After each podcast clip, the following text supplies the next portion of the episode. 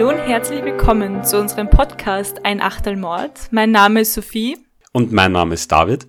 Und wir haben uns heute wieder getroffen auf ein Achtel und eine spannende Geschichte, diesmal aus der Schweiz. Wir machen ja immer wieder auch gern Schweizer Fälle, weil es da auch paar sehr interessante gibt. In der heutigen Folge wird uns der David die Geschichte erzählen. Genau. Ich habe schon von ihm gehört, dass es eine bisschen grausliche Folge sein wird. Und bin jetzt schon gespannt. Ja, also du hast ja schon gesagt, wir gehen wieder in die Schweiz. Wir hatten bereits mehrmals Fälle aus der Schweiz, zum Beispiel Folge 10, die gefährlichste Frau der Schweiz oder Folge 15, der falsche Priester und die Todesstrafe.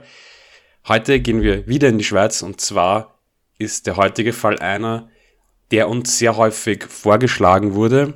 Also den haben sich recht viele Leute von uns gewünscht. Ich habe auch nur deswegen, wegen eben diesem großen Interesse, mich für diesen Fall entschieden, denn er ist äußerst brutal und absolut schrecklich. Und außerdem hat er sich auch erst vor sehr kurzem zugetragen, erst vor fünf Jahren, und deshalb habe ich die Namen in diesem Fall geändert. Auch will ich hier im Vorhinein eine Triggerwarnung aussprechen. Es wird in dieser Folge unter anderem auch über Gewalt und sexuelle Gewalt an Kindern sowie Suizid gesprochen. Wir gehen in dieser Folge in eine kleine Ortschaft genannt Rupperswil im Schweizer Kanton Aargau. Rupperswil hat nicht einmal 6000 Einwohner, in der Gemeinde ist normalerweise nicht viel los. Kurz vor Weihnachten, am 21. Dezember 2015, geht ein Notruf bei der Feuerwehr ein. Ein Einfamilienhaus in Rupperswil steht in Flammen. Die herbeigerufene Feuerwehr macht während der Löscharbeiten eine grausame Entdeckung. Vier Leichen werden im brennenden Haus gefunden. Es handelt sich um die 48-jährige Anna, ihre Söhne Tim, 19 und Michael, 13 sowie Tims 21-jährige Freundin Sandra. Es wird bei den Ermittlungen sehr schnell ersichtlich, dass die vier Personen nicht bei dem Brand umgekommen sind, sondern bereits zuvor tot waren und ermordet wurden. Hinweise auf einen Täter gibt es aber keine. Die Bevölkerung ist von diesem ganzen Vorfall schockiert. In einer kleinen Ortschaft wie Rupperswil kennt jeder jeden. Motive sind nicht bekannt. Keines der Familienmitglieder war vorbestraft, hochverschuldet oder sonst in irgendwelche Schwierigkeiten verwickelt. Die Polizei versucht alles, um den Täter zu finden. Philipp Umbricht, Leiter der Oberstaatsanwaltschaft des Kantons Aargau, ruft für Hinweise, die zur Ergreifung des Täters führen, eine Belohnung von 100.000 Schweizer Franken aus. Das ist so viel wie sonst noch nie als Belohnung ausgeschrieben wurden.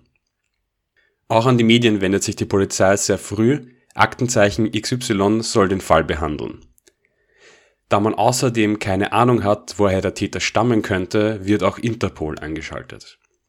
Im Haus werden Fingerabdrücke gefunden. Diese liefern aber in der polizeilichen Datenbank keinen Treffer. Die Medienwirksamkeit und die hohe Belohnung zeigen ebenfalls ihre Wirkung. Über 300 Hinweise kommen aus der Bevölkerung. Keiner von ihnen kann jedoch zu einer richtigen Spur führen. Das ist ja auch meistens das Problem bei so hohen ähm, Belohnungen, dass dann eben jeder irgendwas gesehen hat und jeder irgendwas weiß. Ich meine, das ist generell schon hoch, wenn, wenn der Fall so in den Medien ist, zum Beispiel bei Aktenzeichen XY. Ich glaube, da rufen auch sehr viele Leute an, die eben, weil sie nicht Aufmerksamkeit brauchen oder halt wirklich glauben, sie haben was gesehen, obwohl es eben nicht so ist, was halt manchmal wirklich zum Täter führen kann, weil vielleicht hat man ja irgendwas gesehen, aber ich glaube meistens ist es auch einfach nur, ja, unnötige Belastung für die Polizei, weil die muss ja jeden Hinweis nachgehen. Ja, da hast du absolut recht. Und trotzdem sagt die Polizei immer, man soll trotzdem immer alles, wenn man irgendetwas gesehen hat, sagen, weil jeder kleinste ja. Hinweis kann natürlich helfen. Aber ja, es kann auch oft sein, dass vor allem so extrem hohe Summen dazu führen, dass einerseits manche Leute übermotiviert sind und teilweise gibt es dann ja auch sowas wie Hobbydetektive, die bei einer besonders hohen Belohnung meinen, sie müssen den Fall jetzt auf eigene Faust lösen, was teilweise sehr gefährlich sein kann. Mhm. Aber andererseits ist natürlich auch sehr wichtig, dass jeder, der irgendetwas gesehen hat, sich meldet. Weil das kann ja. irgendeine, ein Regenmantel in einer außergewöhnlichen Farbe gewesen sein, den vielleicht ein bisschen später noch wer gesehen hat und das reicht dann schon, um eine neue Spur zu haben. Ja, lieber eigentlich einmal zu viel die Polizei anrufen als einmal zu wenig. Ganz genau. Was die Polizei zu diesem Zeitpunkt nicht weiß, der Mörder ist ganz in der Nähe. Während die Spurensicherung das Haus durchsucht, steht er davor und sieht ihnen zu. Es tauchen Videos der getöteten Mutter auf, die sie am Tag ihrer Ermordung in zwei Bankfilialen beim Beheben größerer Mengen Bargeld zeigen. Die Polizei fertigt daraus Flugblätter an, die überall verteilt werden, um herauszufinden, ob sie jemand an diesem Tag gesehen habe, vielleicht mit ihr gesprochen habe.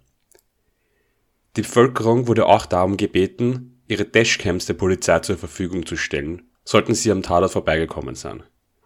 Ähm, nur zur Erklärung, Dashcams, das sind diese Kameras in Autos am Armaturenbrett, die den Verkehr aufzeichnen.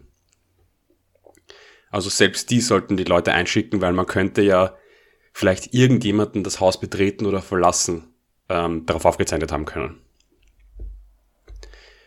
Außerdem fordert die Polizei im In- und Ausland Profiler und Kriminalexperten an, die ihnen bei diesem Fall helfen sollen. Festgenommen wird niemand. Und es wird still um den Vierfachmord von Rupperswil. Fast ein halbes Jahr später, 12. Mai 2016. Sebastian N., 33 aus Rupperswil, sitzt in einer Filiale einer bekannten amerikanischen Kaffeehauskette in Aarau, einer Nachbarortschaft von Rupperswil. Er nimmt ein Stück aus seiner Tasse, als zwei Beamte auf ihn zugehen und ihn festnehmen. Bereits seit 72 Stunden wurde er auf Schritt und Tritt beobachtet. Am folgenden Tag findet eine Pressekonferenz statt und die Staatsanwaltschaft Aargau veröffentlicht folgendes Statement. Nach intensiver Ermittlungsarbeit von Kantonspolizei und Staatsanwaltschaft Aargau konnte gestern Donnerstag eine tatverdächtige Person festgenommen werden. Beim Beschuldigten handelt es sich um einen 33-jährigen Schweizer aus Rupperswil. Er hat ein vollumfängliches Geständnis abgelegt. Die Staatsanwaltschaft Lenzburg-Aarau hat Untersuchungshaft beantragt. Bereits wenige Stunden nach seiner Festnahme konnte er durch einen Vergleich der Fingerabdrücke mit der Tat in Verbindung gebracht werden und noch am selben Tag legte er ein vollständiges Geständnis ab. Er gestand den Mord an allen vier Personen. Ich werde jetzt schildern, was sich am 21. Dezember 2015 im Einfamilienhaus in Rupperswil abgespielt hat. Und ich habe ja bereits am Anfang der Folge darauf hingewiesen, dass das nichts für schwache Nerven ist und ich wiederhole das hiermit nochmal an dieser Stelle. Um 7.30 Uhr klopft Sebastian N. an die Haustür der Familie. Er gibt vor, Dr. Sebastian Meyer Schulpsychologe zu sein und an der Schule des 13-jährigen Michaels zu arbeiten. Er sei hier, um mit ihm zu sprechen, denn Michael habe gemeinsam mit anderen Mitschülern eine Klassenkameradin durch Mobbing in den Suizid getrieben.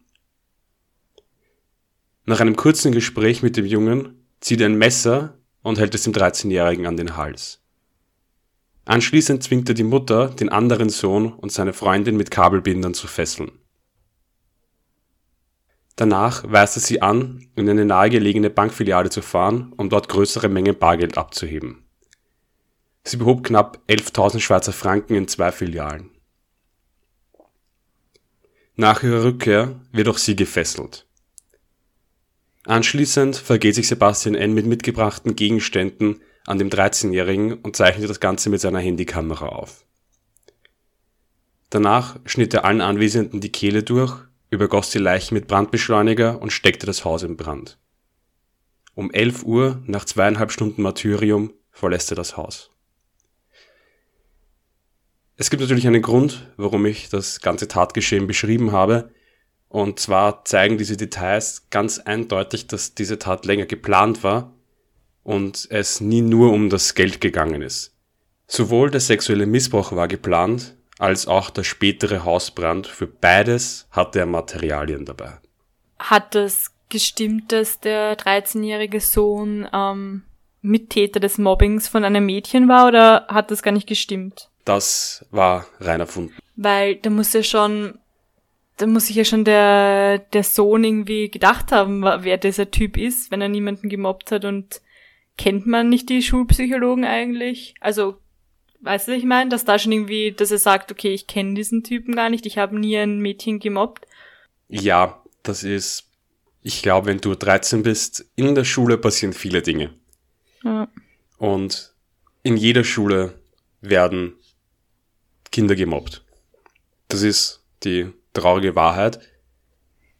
Und ich glaube, wenn da jemand kommt und das sagt, war das kurz, aber das Gespräch war anscheinend auch nur sehr, sehr Okay. kurz. Weil es wäre auch sehr schnell herausgekommen, dass der nicht den Namen nennen kann. Der hatte diese Karte dabei und hat einfach gesagt, er ist ein Schulpsychologe. Und wir haben darüber das Thema ja schon mal gesprochen, dass wenn Leute vorgeben, jemand mit Autorität zu sein, Ja, dass einem geglaubt wird. voll. Ja, die Mutter kann dann auch nicht sagen, nein, mein Sohn macht sowas nicht oder nein, das stimmt nicht oder so, ja. Ja. Und vor allem, es ist ja nur darum gegangen, dass er in das Haus hineinkommt. Ja, Kurz danach hat er ihr Messer gezogen. ja. Also, und ich glaube, man macht da nicht, es ging ja, glaube ich, nur darum, dass er irgendwie in das Haus hineinkommt und nah an den Burschen rankommt. Mhm. Der Täter war nicht vorbestraft oder sonst behördlich auffällig gewesen. Er wohnte nur 500 Meter vom Tatort entfernt, gemeinsam mit seiner Mutter. Bei einer Hausdurchsuchung finden die Beamten einen Rucksack, in dem sich eine alte Armeepistole, eine sogenannte Parabellum-Pistole befand, Strick- und Kabelbinder, die bereits zur Fesselung von Personen präpariert waren, sowie eine Rolle Industrieklebeband. Das Ganze zeigt eindeutig, dass anscheinend noch weitere Taten geplant waren. Gegenüber Bekannten gab Sebastian N. an, Medizinstudent zu sein. Tatsächlich hat er das Studium aber nie angetreten. Außerdem war er Juniorenfußballtrainer und Koordinator bei einem örtlichen Fußballverband. Die Staatsanwaltschaft erhebt Anklage wegen des mehrfachen Mordes, mehrfacher räuberischer Erpressung, mehrfacher Freiheitsberaubung, mehrfacher Geiselnahme, sexuellen Handlungen mit einem Kind, sexueller Nötigung, Brandstiftung, mehrfacher Pornografie, darunter das Herstellen und Verbreiten von Kinderpornografie, sowie wegen mehrfacher strafbarer Vorbereitungshandlungen. Das Motiv für die Tat war sowohl sexueller als auch finanzieller Natur. Vor Gericht sagt Sebastian N., das Sexuelle hat dominiert. Am Anfang war der Gedanke ans Geld, das Sexuelle hat an diesen Gedanken am Leben erhalten. Er kannte den 13-Jährigen bereits aus der Nachbarschaft und hat immer wieder dafür gesorgt, dass er ihm zufällig über den Weg lief. Der finanzielle Aspekt war allerdings auch ein Grund, er wollte nämlich nicht eingestehen, dass er in seinem Leben und in seinem Studium gescheitert war und brauchte daher dringend Geld, um den Schein aufrechtzuerhalten. Ein letzter Punkt war vor Gericht noch strittig. War es ein Raubüberfall und eine Vergewaltigung, die aus dem Ruder gelaufen sind, oder war der Mord von Anfang an geplant? In der Befragung hatte sich der Täter zu dieser Frage nämlich widersprüchlich geäußert. Er erklärte zum einen, er habe die Tötung aller Anwesenden von vornherein geplant, zum anderen behauptete er aber, erst zum Messer gegriffen zu haben, als sich der ältere Sohn von seinen Fesseln habe befreien können. Zu diesem Zeitpunkt habe er keinen anderen Ausweg mehr gesehen. Das Gericht sieht es allerdings als bewiesen an, dass er von Anfang an geplant hatte, die Familie zu töten. Das haben sie auch vor allem damit begründet, dass er bereits den Brandbeschleuniger dabei hatte und deswegen eigentlich schon geplant hatte, auch das Haus anzuzünden, um seine Spuren zu verwischen. Deswegen hat ihm das Gericht diesen, das, dass es angeblich aus dem Ruder gelaufen sein könnte und er das gar nicht wollte und erst zum Messer gegriffen hat, als es ihm eben für ihn nicht mehr anders ging. Das hat ihm das Gericht nicht geglaubt und vor allem natürlich seine Anwältin hat versucht, das Ganze so darzustellen. Hm. Und wie ist man überhaupt auf ihn dann gekommen? Also wie konnte man ihn überführen? Das ist eine ganz, ganz tolle Frage, denn das ist nicht bekannt. Okay. Hm, auch komisch, oder? Das ist ein ganz großer Punkt, der immer wieder besprochen wird. Die Polizei hat dazu nie irgendwelche Bekanntmachungen gemacht. Auch in den Zeitungen, ich habe einige Zeitungsartikel gelesen, dieser Fall hat ja ganz große Wellen geschlagen, vor allem natürlich in den Schweizer Medien. Und da wird auch immer wieder dann getitelt, okay, jetzt ist der Prozessanfang, aber wie sie ihn gefunden haben, das wird auch hier nicht klar im Prozess. Das heißt, die Medien haben sich da ganz ähm, intensiv damit beschäftigt, aber die Polizei wollte das nie sagen. Okay, komisch. Es gab allerdings, was sicher ist, es gab einen sogenannten Antennensuchlauf. Die Fahnder erhielten damit die Daten von rund 30.000 Handynutzern, die am 21. Dezember 2015 in der Nähe des Einfamilienhaus waren. Okay. Das bedeutet, die haben auf alle Daten zugegriffen von Leuten, die sich in den nahegelegenen Handymasten eingeloggt haben. Mhm. Es gab aber, wie gesagt, keine Bekanntgabe, ob das wirklich der Grund war. Was man auch weiß, ist, dass der Täter die Handyaufnahmen von, der, von dem sexuellen Missbrauch auf seinen Computer gespielt hat. Das ist auch immer die Sache, man weiß ja nicht, ob es damit zusammenhängt, ob in der Umgebung die Leute tatsächlich die Handys und Computer angeschaut wurden, ob er möglicherweise auch etwas ins Internet geladen hat. Mhm. Aber ich habe mehrere Expertenmeinungen dazu angehört. Keiner von denen hat sagen können, wie die Polizei das tatsächlich gemacht hat.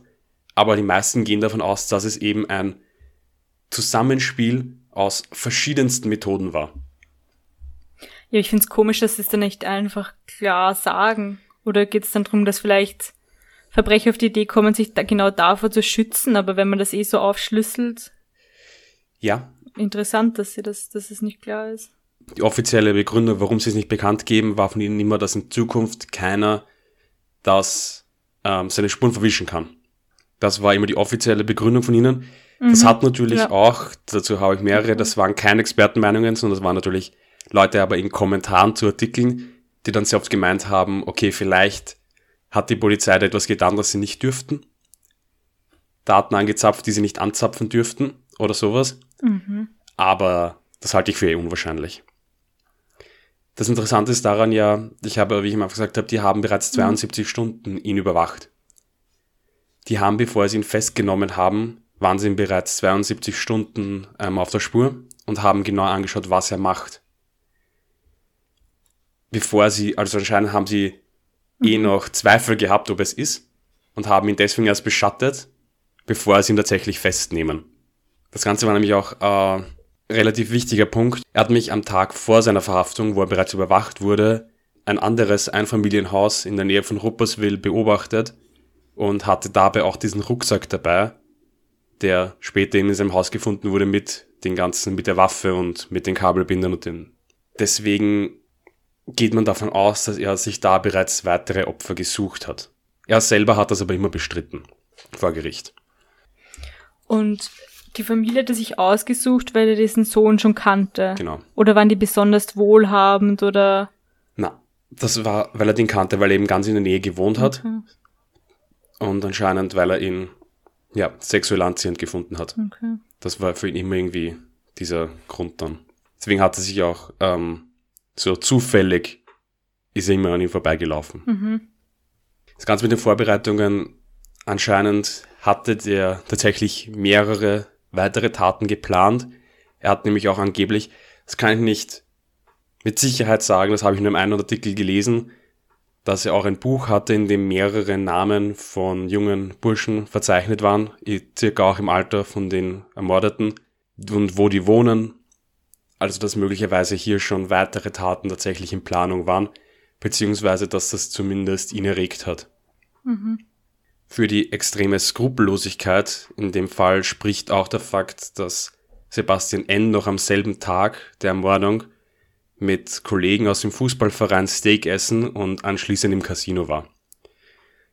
Das Ganze mit dem Fußballverein war vor allem für die Ortschaft ein Schock, weil er ja in, auch Jugendtrainer war und dadurch hat es dann immer wieder die Befürchtung gegeben, dass es bereits zu vielleicht zu sexuellen Mittwoch innerhalb von diesem Fußballverein gekommen ist. Das hat sich aber nicht bestätigt. Das findet man ganz oft. Diese Angst natürlich, dass hier auch ein Missbrauch stattgefunden hätte, aber davon hat es nie irgendwelche, also es war komplett unbegründet, weil das hat nie irgendjemand vorgeworfen. Aber trotzdem auch irgendwie hat er nicht sehr vorsichtig gehandelt, oder? Weil das war eine extrem riskante Art. Einfach so am helllichten Tag. Also ich finde das Wahnsinn. Eine extrem grausliche, schlimme Tat und einfach so, ja, skrupellos, wie du eh schon gesagt hast, Wahnsinn. Mitte März 2018 findet dann der Prozess statt. Durch die Gerichtspsychologen wird eine narzisstische und zwanghafte Persönlichkeitsstörung festgestellt. Allerdings gilt er nicht als untherapierbar. Die Staatsanwaltschaft fordert daher eine lebenslängliche Freiheitsstrafe mit anschließender lebenslänglicher Verwahrung. Die Verteidigung will 18 Jahre Freiheitsstrafe ohne Verwahrung. Das Bezirksgericht befindet den Angeklagten am Ende für schuldig in allen Punkten. Eine lebenslängliche Verwahrung wurde nicht ausgesprochen, beide Seiten gingen in Berufung. Das Obergericht bestätigt im Dezember 2018 die lebenslängliche ordentliche Verwahrung. Eine Weiterführung des Prozesses ist dadurch, dass das alles noch nicht so lange her ist, immer noch fraglich. Das heißt, möglicherweise wird auch noch der Bundesgerichtshof angerufen. Zu seiner psychischen Verfassung gibt es eben da mehrere Gutachten. Allerdings sagt keines, dass er eben untherapierbar ist. In der Schweiz ist es nötig, ähm, dass zwei voneinander unabhängige Experten eine Untherapierbarkeit feststellen, damit jemand eine lebenslängliche Verwahrung, eine Sicherheitsverwahrung nach dem Gefängnis ähm, auflegt werden kann. Zu seiner psychologischen Verfassung sagt seine Anwältin in einem Interview nach der Gerichtsverhandlung, dass er ihr gesagt hat, dass er froh über die Verhaftung sei, dass er froh sei, dass er nicht mehr da draußen ist, weil er vermutlich nicht mit dem weiterleben könnte, mhm. hat er gemeint, und dass er unbedingt eine Therapie will. Also das wird immer wieder gesagt, dass er sehr bereit ist, eine Therapie zu machen und das auch will. Also deswegen ist auch er bei dem Prozess in Berufen gegangen, weil bei einer ordentlichen Verwahrung er vermutlich keine richtige Therapie hätte, sondern eine Einweisung eigentlich lieber hätte. Ja, bei so Verwahrungen ist ja immer das Problem, dass es ja bei einer Verwahrung nicht mehr darum geht, um den Täter irgendwie eine Lektion, sag ich mal blöd gesagt, oder also zu erteilen oder irgendwie den Strafcharakter hat, sondern äh, um der Verwahrung geht es ja eigentlich darum, die Sicherheit der Bevölkerung zu, zu gewährleisten bei so extrem gefährlichen Menschen, die halt oft auch nicht therapierbar sind, ja, eben die Bevölkerung zu schützen, den Täter wegzusperren. Und das ist natürlich ähm, irgendwo problematisch, weil so eine Strafe oder eine Haft hat ja immer im Hintergrund dieses äh, dem Täter wieder vorbereiten auf eine auf ein normales Leben, dass er nach der Haft wieder rauskommt und äh, neu anfangen kann, was halt bei der Verwahrung eigentlich nicht so der Sinn dahinter ist. Und ja, in Österreich zum Beispiel gibt's keine Sicherheitsverwahrung oder nicht in dem Sinne, wie es in Deutschland und in, in der Schweiz ist. Äh, in Österreich gibt's nämlich den Maßnahmenvollzug. Es gibt grundsätzlich zwei Personengruppen, die im Maßnahmenvollzug, also ich kann, ich kenne mich jetzt mit dem Schweizer Recht nicht so gut aus, also nicht wirklich gut aus, aber in Österreich gibt es eben diesen Maßnahmenvollzug und da landen zum einen Menschen, die psychisch krank sind, aber bei denen das Gesetz trotzdem davon ausgeht, dass sie zurechnungsfähig sind. Und diese können eben, wie ich schon vorher gesagt habe, äh, über die Haftstrafe hinaus eben im Zuge des Maßnahmenvollzugs äh, festgehalten werden, weil von ihnen immer noch eine besondere, eine weiterhin eine besondere Gefahr ausgeht. Und zum anderen, also die zweite Gruppe äh, im Maßnahmenvollzug sind diejenigen, die zum Zeitpunkt zurechnungsunfähig waren, ähm, die nicht wussten, was sie tun sozusagen, der zum Beispiel an Schizophrenie oder an anderen psychischen Krankheiten leiden und eben aufgrund ihrer Erkrankung so gefährlich sind und auch meistens gar nicht so therapierbar sind, dass man sie wieder in die Gesellschaft integrieren kann und die dann deswegen ähm, angehalten werden. Und ja, für die meisten, die dann eben in diesen Maßnahmenvollzug geraten, ist es dann auch die Endstation. Ich meine, ich glaube, alle, jedes Jahr muss geprüft werden, ob dass dieser Maßnahmenvollzug äh, verlängert ähm, wird. Da kommt es auch drauf an, ähm, und warum man im Zuge dieses, Ma dieses Maßnahmenvollzugs angehalten wird. Aber ja, wie schon gesagt, das ist halt das Problem, dass ja eigentlich die Haft so dazu dienen soll, um den Straftäter dann irgendwie wieder in die Gesellschaft äh, zu integrieren. Aber auf der anderen Seite halt Leute, die man nicht mehr integrieren kann aus verschiedenen Gründen, was macht man mit denen? Also es ist irgendwie, ja, eine schwere Frage, ob das, ob das so der richtige Weg ist. In der Schweiz gibt es eben diese drei Arten von der Verwahrung. Die kleine Verwahrung, die ordentliche Verwahrung und die lebenslängliche Verwahrung. Die kleine Verwahrung ist die, bei der es vor allem darum geht, dass ähm, eine Therapie gemacht wird. Und das ist auch die, die hier ähm, seine Anwältin wollte. Weil da eben es vor allem darum ging, dass eher eine Therapie bekommen soll. Die Staatsanwaltschaft ist aber in Berufung gegangen, weil sie die lebenslängliche Verwahrung wollten. Die heißt, dass man normalerweise nicht mehr aus dem Gefängnis kommt. Er hat ja dann im Prinzip das genau das, was keiner von beiden sagt, wollte nämlich die ordentliche Verwahrung bekommen.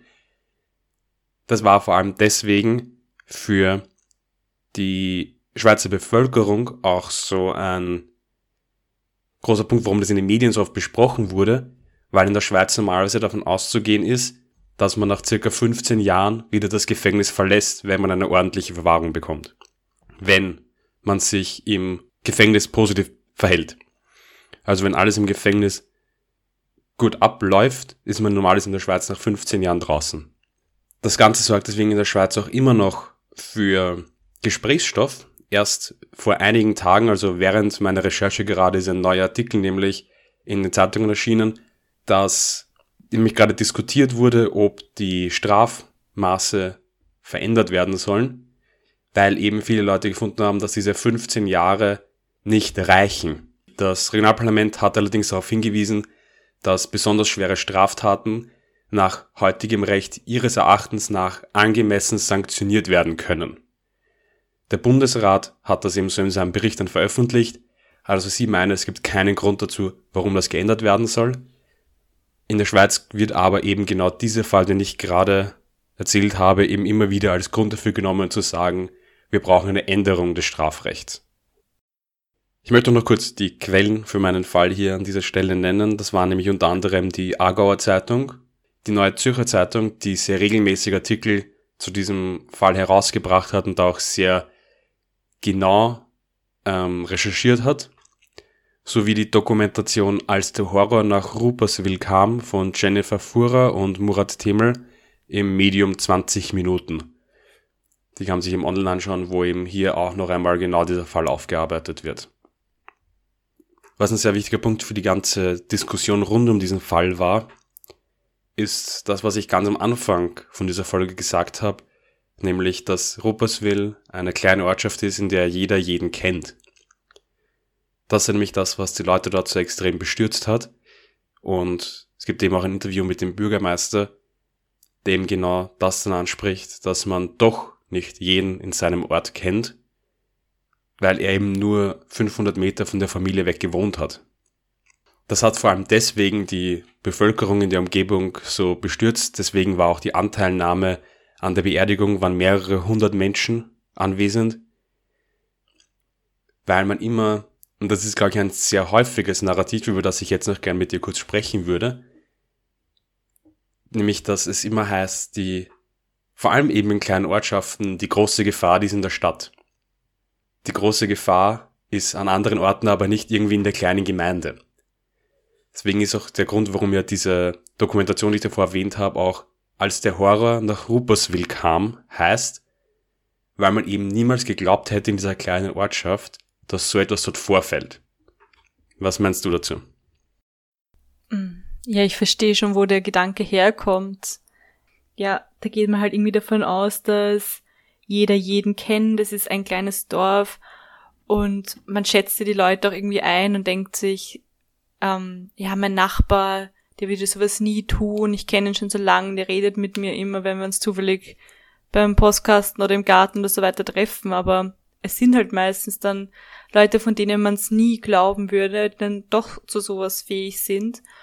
Und in einer Großstadt, da wohnst du halt meistens in einem Mehrfamilienhaus und kennst deine Nachbarn vielleicht gar nicht. Ja, also ich kann schon verstehen, woher das kommt, aber das stimmt natürlich nicht, weil böse Menschen wohnen nicht nur in Städten oder weißt du, was ich meine? Also von dem her, wenn man sich so betrachtet, anschaut, ist eh klar, dass das genauso in einem noch so kleinen Bergdorf passieren kann und auch wahrscheinlich passiert, ja. Mhm. Ja, da bin ich absolut deiner Meinung. Natürlich, dort, wo mehr Menschen leben, kommt es natürlich öfter zu so etwas. Das ist irgendwie ganz klar. Aber das ist, glaube ich, wieder das, was hier gerne ebenso vergessen wird, beziehungsweise das ist sicher auch ein Schutzmechanismus für einen selbst, dass man sagt, der Böse ist, darüber haben wir schon mehrmals gesprochen, eben nicht der böse schwarze Mann, der irgendwo weit weg wohnt. Die meisten Morde passieren immer noch in der Familie, die meisten Morde passieren immer noch im nahen Umfeld und es ist nicht dieser böse Verrückte, der irgendwie von dem die Gefahr ausgeht, unter Anführungszeichen. Es ist ja doch meistens jemand, den man kennt. Fast keine Morde werden von jemandem begangen, den man nicht kennt. Mhm. Und das hat in diesem Fall ja, glaube ich, auch wieder so mitgespielt, dass eben da es so eine kleine Ortschaft war und trotzdem hat man sich nicht ja. gekannt. Überhaupt so eine extrem grausame Tat, da geht man ja auch irgendwie davon aus, dass da vielleicht Emotionen mitspielen und einer, bei einer fremden Person kannst du ja meistens gar nicht diesen Hass oder diesen, diese Emotionen verspüren. Das sind ja meistens, meistens diese Beziehungstaten, die so besonders brutal sind, die eben auch meistens im Affekt äh, passieren. Ja, das finde ich auch, aber ja, wenn das alles so geplant ist wie der Täter in diesem Fall, ist es auch irgendwie, es ist echt ein seltsamer Fall. Ja, absolut. Und du hast gerade schon eines der Stichwörter gesagt, über das ich auch noch gerne reden möchte, nämlich Beziehungstat ganz häufig, wenn sich eben diese Morde, wie wir eben gerade gesagt haben, die eben eigentlich die häufigsten sind, nämlich die im direkten Umfeld, werden sie plötzlich nicht mehr als Mord bezeichnet, sondern bekommen ganz oft eine andere Bezeichnung. Zum Beispiel, wenn es innerhalb von einer Beziehung ist, ist es dann eine Beziehungstat oder eine Eifersuchtstat, ein Familiendrama. Wenn es eben so eine Beziehungsnote gibt, verwendet man plötzlich eine ganz andere ein ganz anderes Phrasing für den Mord. Mhm. Ja, eigentlich. Weil plötzlich auch. ist das dann kein Mord mehr, sondern eine Beziehungstat oder was ich einen ganz, ganz schrecklichen Begriff eigentlich finde, ein Familiendrama. Ein ja. Familiendrama heißt einfach in wirklich dem allergrößten Fall der Fälle, ein Mann hat seine Frau ermordet. Ja. Weil das ist nun mal das, was am häufigsten genau da passiert.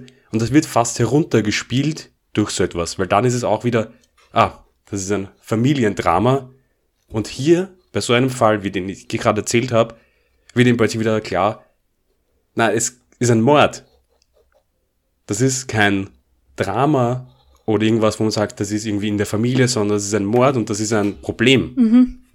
Und ist kein Ding, das intern in dieser Familie passiert ist und auch irgendwie intern in dieser Familie bleiben soll. Ich finde, das hat schwingt mit diesem Begriff immer mit, dass es ein Familiendrama ist. Es ist einfach ein Mord und der Täter ist ein Mörder. Da spielt auch mit, dass, ähm, dass man die Gefahr, die von Kriminellen ausgeht, deutlich überschätzt und deswegen auch immer mehr in diese, mehr Täter in diese, in diesen Maßnahmenvollzug eingewiesen werden, ähm, obwohl es nicht mehr psychisch kranke Leute auf der Welt gibt. Zum Beispiel hat ein Zitat von Patrick Frottier, psychotherapeutischer Mediziner ist, der sagt zum Beispiel, wir haben 50 bis 100 Morde und zwischen 1200 und 1500 Suizide in Österreich pro Jahr. Das heißt, die gefährlichste Person in ihrem Leben sehen sie dann, wenn sie in den Spiegel blicken. Und die zweitgefährlichste steht möglicherweise hinter ihnen, da über 60 Prozent der Morde Beziehungstaten sind. Also das, ähm, finde ich, sagt irgendwie auch, was wir jetzt schon besprochen haben, dass äh, ja, dass die meisten Taten Beziehungstate sind und wenn sie dann diese Tat begangen haben, gar nicht mehr das Verlangen haben. Also nur die wenigsten Menschen haben ja das Verlangen, jemanden zu töten und sind, so wie jetzt in unserem Fall, die meisten Taten äh, passieren eben im Affekt. Ja. Wir hatten aber auch schon mal einen ganz ähnlichen Fall. Ich nehme an, du kannst dich noch daran erinnern, an Folge 9 aus Lust am Töten, wo im Jahr 1980 in St. Pölten ein Mann sich eine Familie zufällig ausgesucht und ermordet hat. Mhm, auch schlimmer Fall, ja. Er hat irgendwie eh leichte Parallelen. Wo eben auch diese Familien hatte, wo eben auch eine Person vergewaltigt wurde, wie in diesem Fall. Und eben auch diese Familie komplett zufällig ausgesucht wurde, die keine Verbindung zueinander hatten. Gut, das war's heute wieder mit dem Fall. Ein sehr grauslicher Fall heute. Ähm, wir wollten euch aber trotzdem noch daran erinnern, dass, dass ihr immer noch die Möglichkeit habt, unter podimo.de slash achtelmords Podimo 30 Tage kostenlos zu testen. Es wurde verlängert, das heißt, ihr habt noch bis zum vierten Adventssonntag Zeit, das Angebot zu testen und uns gleichzeitig damit zu unterstützen, was uns natürlich sehr freuen würde. Und genau, in diesem Sinne trinken wir jetzt noch unser Achtel aus und hören uns dann in zwei Wochen wieder auf ein Achtel Mord.